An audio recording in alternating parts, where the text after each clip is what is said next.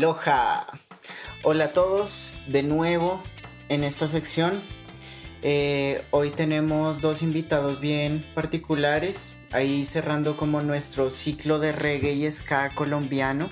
Han sido tres, tres bandas nacionales de reggae fusión y hoy es el turno de eh, La Rivolta. Entonces nos acompaña Germán Melendres y Julián Pachón. Y hola también a Panda y a José Ramírez. No hay respeto, no hay respeto. ¿Qué tal? Hola, hola. Hola a todos. ¿Todo bien? Muy bien. ¿Cómo vamos? ¿Cómo, los trata este 2020? Ya vamos cerrando, ya vamos cerrando año. Eh, eh, cerrando año en agosto, pero esto se transmitirá en diciembre, así que da buena. Todo bien. Eso. Entonces, muchachos, les cuento acerca de la Rivolta. Eh, la Rivolta es una agrupación de escafusión que se conformó entre Bogotá y Chía a mediados del año 2012. La idea fundamental de la banda es hacer ska latino explorando géneros latinoamericanos y del mundo, desarrollando la fusión de una manera personal. El objetivo del grupo es crear espectáculos eh, músico-visuales con contenido social que sean difundidos por medios digitales, físicos, eventos culturales, festivales, notas de prensa, entrevistas y mercancía comercial. Ahora sí, hola muchachos, eh, cuéntenme quiénes son la Rivolta. Hola a todos, muchísimas gracias por la invitación al, podcast. Eh, bueno, la Rivolta ahorita está conformada por cinco músicos eh, en los que se encuentra Marco Parra en la batería, tenemos a Camilo Junca en el bajo, tenemos a Felipe Moreno eh, en la trompeta y en la voz, eh, a Germán, a Felipe Melendres en el saxo y por acá Juli Olian en la guitarra y la voz principal. Tremendo. Señores. Tremendo. cuéntenos un poquito sobre el proceso creativo de la Rivolta me he pillado, no sé, bueno, este espacio es como para hablar de procesos creativos, de influencias, si se quiere un poco de gear y de aspectos ñoños, técnicos ñoños de los músicos. Eh, y todo bien, siéntanse libres de, contarnos. Eh, la primera pregunta que tenía ahí es ¿cómo, ¿cómo, es el proceso de la revolta? ¿Sobre qué tratan los temas de ustedes? Eh, quién compone la música, quién hace las letras. Veo que hay muchas influencias del ska bogotano, se podría decir, de, cosas balcánicas también un poco. Y, es bien interesante la propuesta. Entonces, eh, no sé, ¿quién, ¿quién toma la palabra? Pues en cuanto como a los temas de, las canciones, eh, casi siempre son temas contestatarios, como que tratan de tener un, contenido social, una crítica. Y, pues hemos abordado distintos temas a lo largo de, de la trayectoria de la banda. Igual también pues eh, hemos tenido temas como de amor, como temas tranqui para recordar personas. Eh, pero, pero sí, queremos siempre tener como un sonido contestatario, como que eso también nos identifica bastante como, como la rigola. Sí, eh, me pillé en algunas en algunos temas que, tienen que hay como, como esa influencia bien, bien marcada, no sé si me equivoque o no, eh, como del inflamable de o del Blaster de Escampida. Como, que, pues como que en algunos temas se, se nota ese, esa influencia. Sí, pues digamos, claramente pues digamos al, ser acá cerca de, Bogotá, pues hemos tenido mucha influencia de, la música de la capital, pues con, pues, con bandas que vienen casi que desde los noventas, pues eh, como empoderando el género, ¿no? El género pues ska en Colombia que, que bueno, quizá en los noventas tuvo como una época dorada y, y como que durante los primeros 10 años del 2000 pues estuvo como un poco escondida, o sea, sí habían eventos y, habían conciertos y se sacaron discos, pero digamos que no era como muy popular el género. Eh, más sin embargo, pues digamos, muchas bandas sacaron muy buenos discos y muy buenos temas, como, pues como lo mencionaste, Escampida, eh, La Severa Matacera, The Claxon, Mojiganga. Las Almas, Hola, Mojiganga. Mojiganga saliendo Real. un poco también como de Bogotá, pues. Pero, pero digamos que estas bandas también como que nos han servido de influencia, ¿no? Digamos, personalmente, pues yo empecé a escuchar esas bandas como en el 2009, 2010. Entonces como que, pues también me marcó como mucho, mucho el estilo como de la música, ¿no?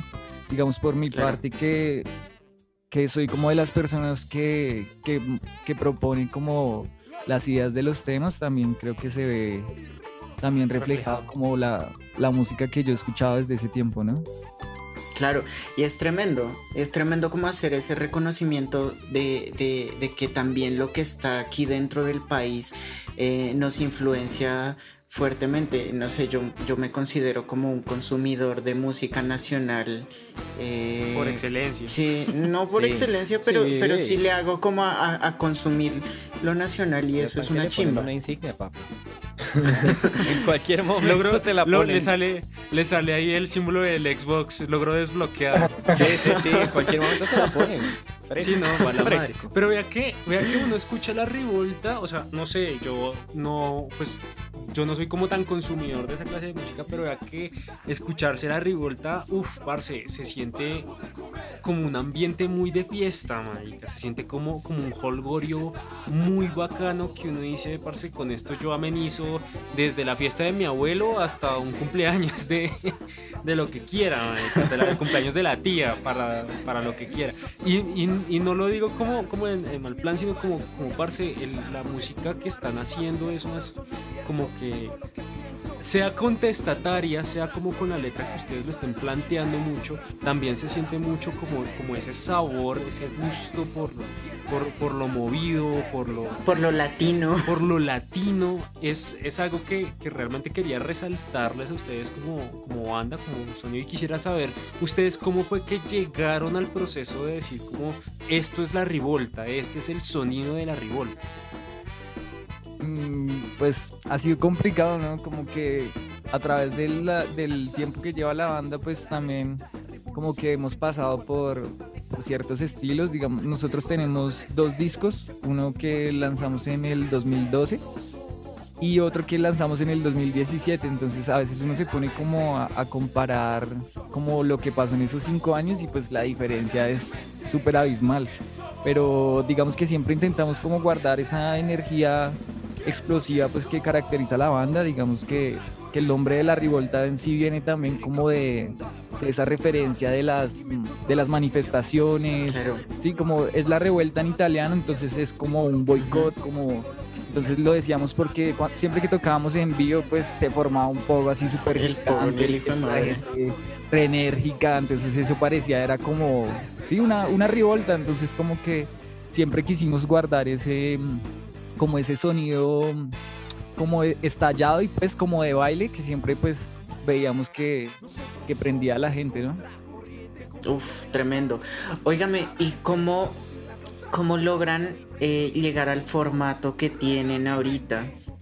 Porque, bueno, usualmente uno ve bandas de Sky, son 10.800 personas en tarima. Entonces, sí, ¿cómo, ¿cómo llegan ustedes al formato que tienen actualmente? ¿Han pasado por otros formatos? Por resto, ha, ha rotado resto como, más que todo la formación como de vientos. De resto siempre ha estado la base de guitarra, bajo, batera. A veces antes había una percusión, función menor, eh, pero más que todo los vientos. Al principio había clarinete, alto y tenor, y después eh, ha ido como evolucionando también pues aspectos de que alguien se va, alguien tiene que. Pues es que eso también pa- pasa un resto, yo creo que en muchas bandas, digamos que pasa mucha gente, eh, digamos hay gente que dura un año y bueno, y por cosas de la vida pues toma otras decisiones, pero digamos eh, como que para la revolta los únicos originales que quedamos somos como el baterista y yo, que fuimos los que empezamos como el proyecto por allá, como, o sea, nosotros teníamos una banda antes, como desde el 2009, 2010 y, y le pusimos, le cambiamos el nombre a la Revolta como en el 2012, 2013, porque éramos una formación más grande, o sea, nos habíamos unido con otra banda que era de reggae también de acá de Chía. Entonces ahí de- decidimos darle como un nuevo nombre al proyecto. Pero claro, o sea, nosotros pasamos de tener bombardino, saxo tenor, saxo Uh. alto, trompeta. Teníamos, éramos como 10 músicos. Entonces, pues digamos, se pasaba súper chévere, pero también era súper complicada como la cuestión de la plata, la del, Mm, la del sonido, transportarnos. Entonces, digamos, eh, pues hacíamos el sacrificio, pero digamos ya al momento en que en que se empezó a salir gente y como que pues quedamos los que los que más le metíamos la ficha y eso es lo importante, ¿no? Como de pronto no la cantidad, sino la calidad de los músicos y pues como el interés que tengan en el proyecto. Entonces dijimos, bueno, pues para qué vamos a meter más gente que quizá pues no le tienen como el mismo amor a la vuelta. Entonces pues decidimos quedarnos los cinco y pues además que cabemos en un carro y podemos ir para todos lados. No, re bien. No, al pelo, al pelo. Y pues mira que la gente también como que al ser más pocos en la banda, como que cada músico como que representa un personaje, entonces a la gente le queda más breve recordar quién, quién toca tal cosa, se aprenden los nombres. Entonces también como que se genera una, una imagen como más sólida de, de la banda, ¿no?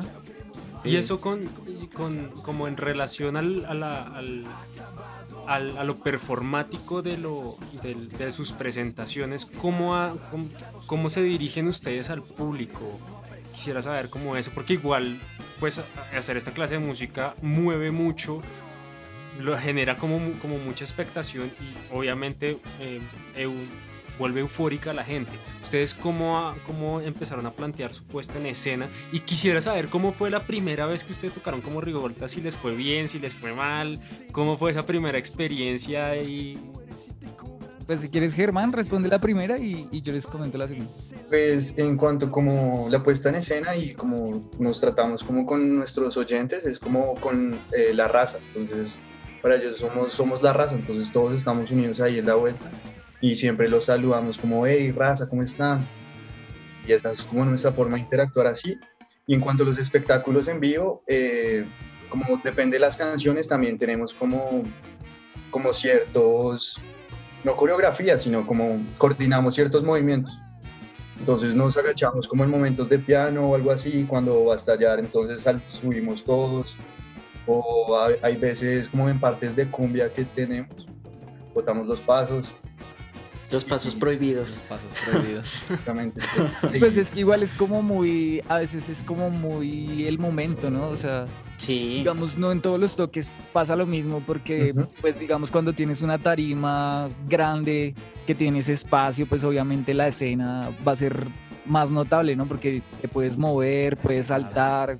En cambio, pues si tocas en un bar de pronto pequeño, pues es más como encima de la gente, más como la energía, pero digamos que a veces no se planea mucho, sino sale a veces como, sí, la energía, la misma música como que lo lleva a uno a botar la escena, como por decirlo así, como es más como Sí, sí, sí. sollársela, ¿no? Como, Sí, claro. Igual como que cada uno tiene como su estilo para farrearse el, mientras toca, entonces cada uno está en su cuento haciendo sus pasos. igual al, al ser más poquitos también, yo creo que, que digamos, tocó, ahí nos tocaba retarnos más como en la escena, ¿no? Digamos, cuando éramos muchos, como que la misma cantidad de gente como que pasmaba la vuelta, pero al ser poquitos como que, claro, sientes que más ojos te están viendo, entonces tienes que estallarla más duro, entonces siempre es como un reto, ¿no? Pero digamos, claro, en, en los eventos grandes, pues hay que, como decirse, como lucirse más, pues, como ac- actuar más, ¿sí? Como darle más, más poncha al Más personaje. peso a esa, más Sí, peso a esa vaina. mientras más grande es la tarima, más difícil es llenarla también. Exacto, Uf, hay que tener presencia escénica, pues, y, y no, y pues... en Presencia y plata. No, y cuando hay, cuando hay luces y humo, pues es como más fácil, ¿no? Porque pues es simplemente como hacer muecas y hacer movimientos raros, que es como lo que le llama la atención a la gente, ¿no? Y es también curioso como, como la distribución siempre en tarima, ¿no? Como siempre tener ciertas distancias, porque o si no, uno, uno va lado, videos. otro. Uno va a ver los videos y, y como que está, eh, la gente está en un solo lado de la tarima o, o ese tipo de cosas y me parece que también es, es, un parche eso. Pues No, y al ser menos la llenar la tarima. tarima es más difícil.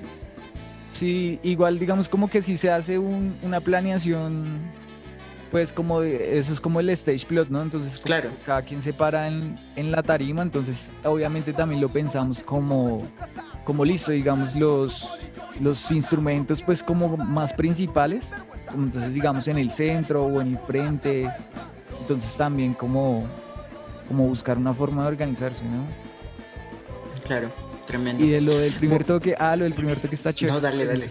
Sí, sí, sí. Dale, dale. Eh, pues el, el primer toque que tuvimos con el nombre de la Rivolta fue en Cajica, en un bar que se llamaba Suamena. Eso ya no existe, es como una leyenda urbana. Pero era una chimba, era una chimba de bar. Y el, el dueño estaba súper loco, entonces como que nos daba la pata para hacer lo que quisiéramos. Entonces allá fue como de los primeros lugares donde podíamos rockstear chimba. Entonces, mm, no recuerdo que el man, el man marica botaba voladores desde la puerta del lugar. Eso queda como hacia las afueras de Cajica. Y el man cogía voladores. Cuando, cuando fuimos a tocar con la banda, eso se armó una fiesta tremenda. Nos llevamos, como dos bandas de Bogotá.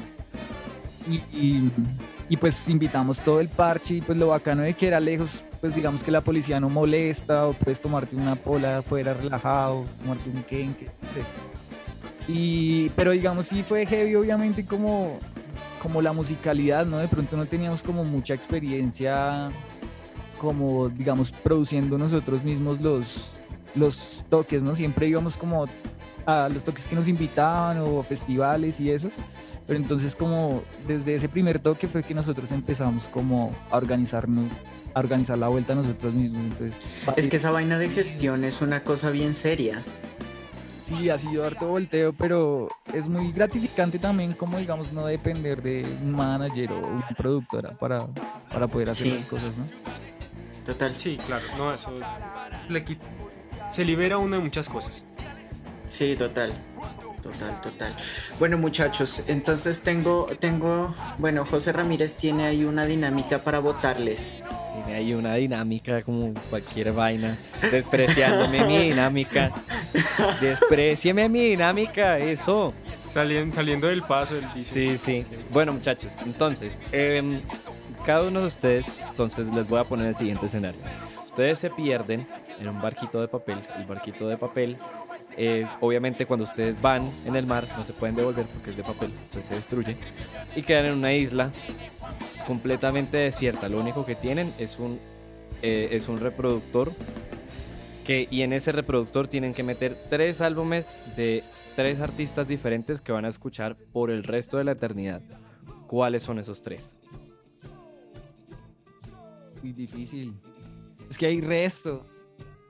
Esa Es es, que la ese es el problema. Casar Siendo sola, ¿no? tres, Ese es el problema. como de esos popurris que vienen como 300 canciones. No, Los 50 No, cañonazos. de los popurris que venden por ahí en la esquina 5 mil pesos, marica. Sí, sí, sí. Sí, La, sí, pelota sí. de letras y tales. La pelota de letras en CD y vaina. Y- no, pues yo personalmente creo que es- escogería como, digamos, por géneros, ¿no? Digamos, uno de rock, otro de ska reggae y otro como de punk o algo así. O hardcore. Pero ¿cuál? Pero ¿Cuáles? ¿Cuáles? Ah, bueno, no, es que yo tenía, pues es que no sabía que la pregunta iba a ser así tan complicada, pero, pero digamos, yo acá tengo unos CDs que me gustan resto, que pues si me tocara elegir, pues seguramente los escogería y sería muy chimba. Eh, digamos, tengo este, no sé si lo ven bien ahí. A llegar. Sí. Son hora de Sí, llegar. Sonora este de llegar. Sonora de Llegar, ajá, se llama El Ruido Necesario. Eh, bueno, es una banda chilena de ska, también funcionan, funcionan como muchos géneros. Y bueno, soy súper fan como de la banda y, y como desde el 2010 estaba esperando que vinieran a Colombia y vinieron como a principios de año, más o menos, ahí a Chapinero y pues fui y me parché así con el vocalista, con el guitar, como que lo estuve así re VIP. Severo. Como que chimba porque los manes no sabían que yo era así re fan ni nada, entonces yo como no, tal, soy de la revolta y tal.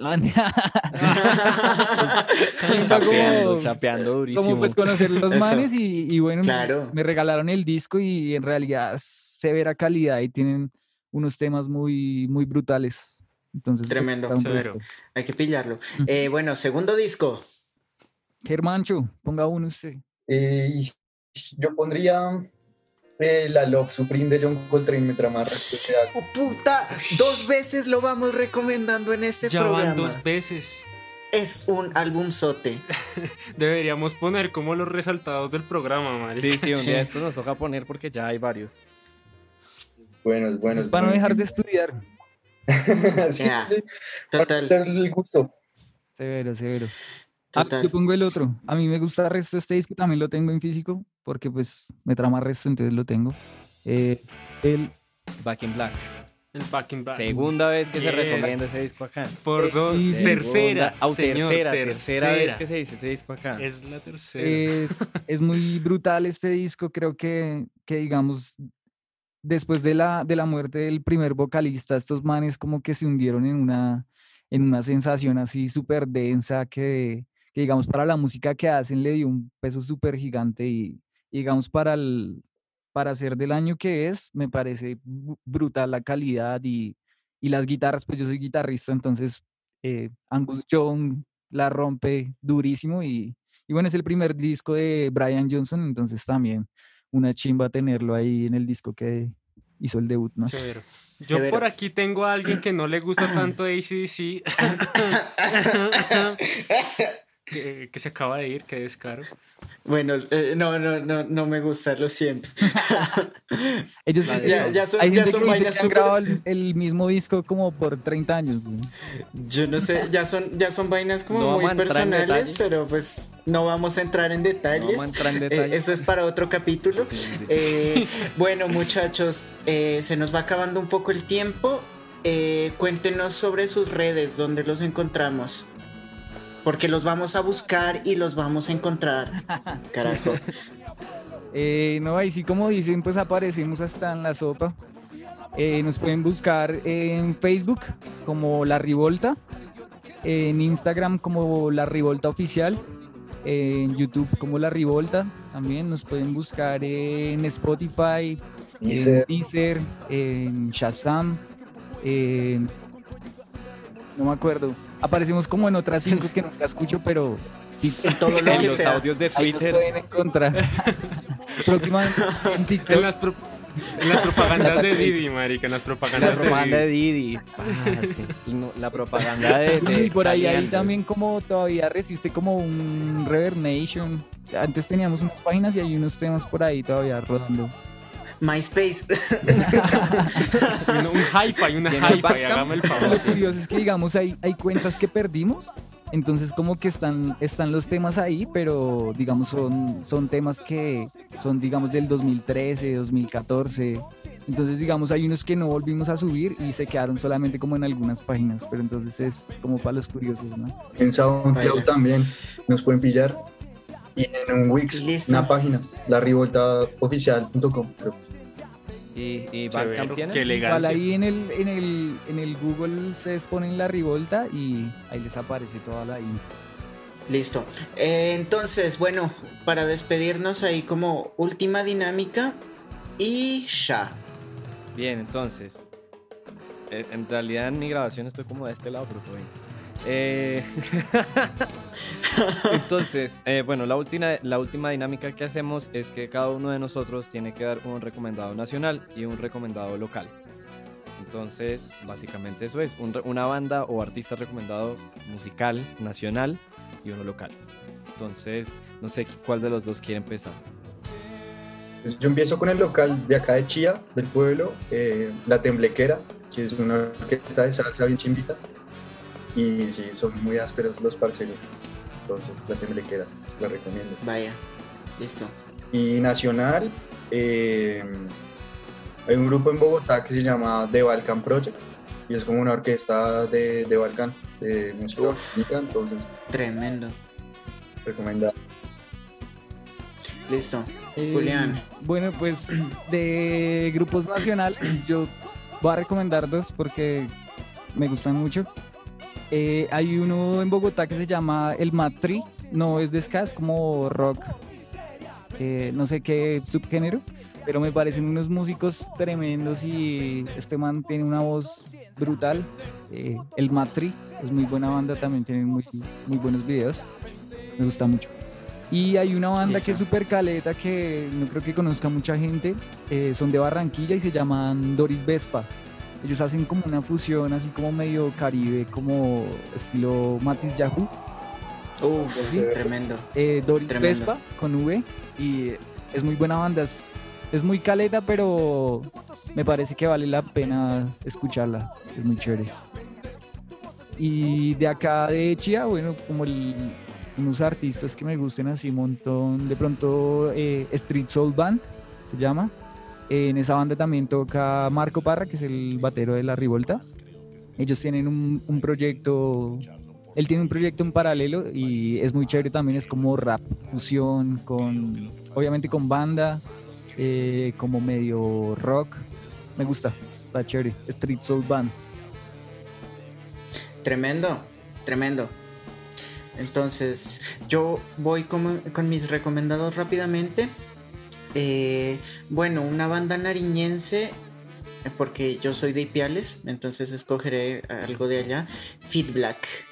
Escuchen Feed Black. Eh, y nacional, eh, escúchense. Bueno, está radicado el, el man está radicado acá en Bogotá, pero el man es pastuso. Andrés Guerrero y las luces.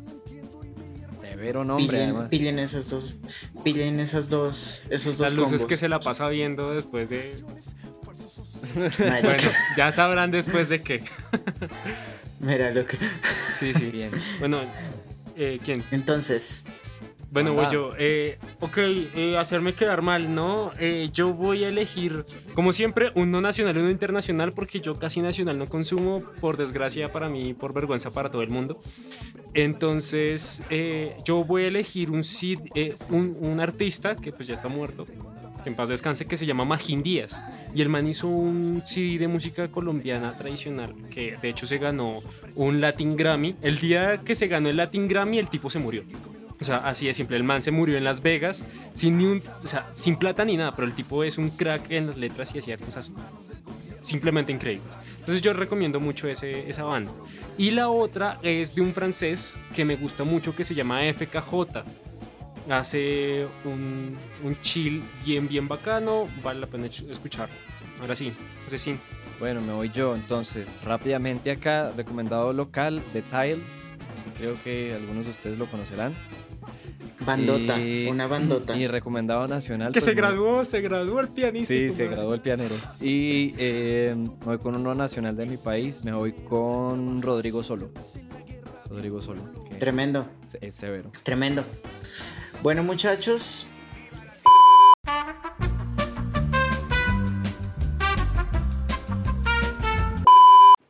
Bueno, muchachos, eh, evidentemente se nos cortó la comunicación y volvemos. Pero quería agradecerles eh, por su tiempo, por su buena disposición, por la buena onda y por la música. Entonces, nada, tremendo hablar con ustedes, eh, tremenda la música que hacen. Eh, a todos los que nos escuchan, pillen esta bandota. Y nada, Pandinsky, Y bueno, sí, no siendo más, muchachos, de verdad muchísimas gracias por su participación en este hermosísimo podcast llamado Conexiones Mundanas. Y a la gente que nos está escuchando, viendo, transmitiendo o lo que sea, si les gustó este video, por favor denle like, comenten, suscríbanse si quieren alguna cosita extra, nos avisan, nosotros estamos gracias. aquí siempre disponibles. Recuerden que nosotros subimos video todos los viernes a las 7 y media de la noche. Aparecemos también en Instagram como arroba conexiones M podcast. Y estamos en Spotify, en Spotify como Conexiones Mundanas, en Apple Podcast, en Google Podcast, en Tus Nalgas Podcast. Y nos vemos la próxima semana en este que creo que ya son de los últimos episodios de este año de Conexiones Mundanas. Nos vemos la otra semana. Adiósito pues. Chao. Cero muchachos, escuchen la rivolta. Eso. eso.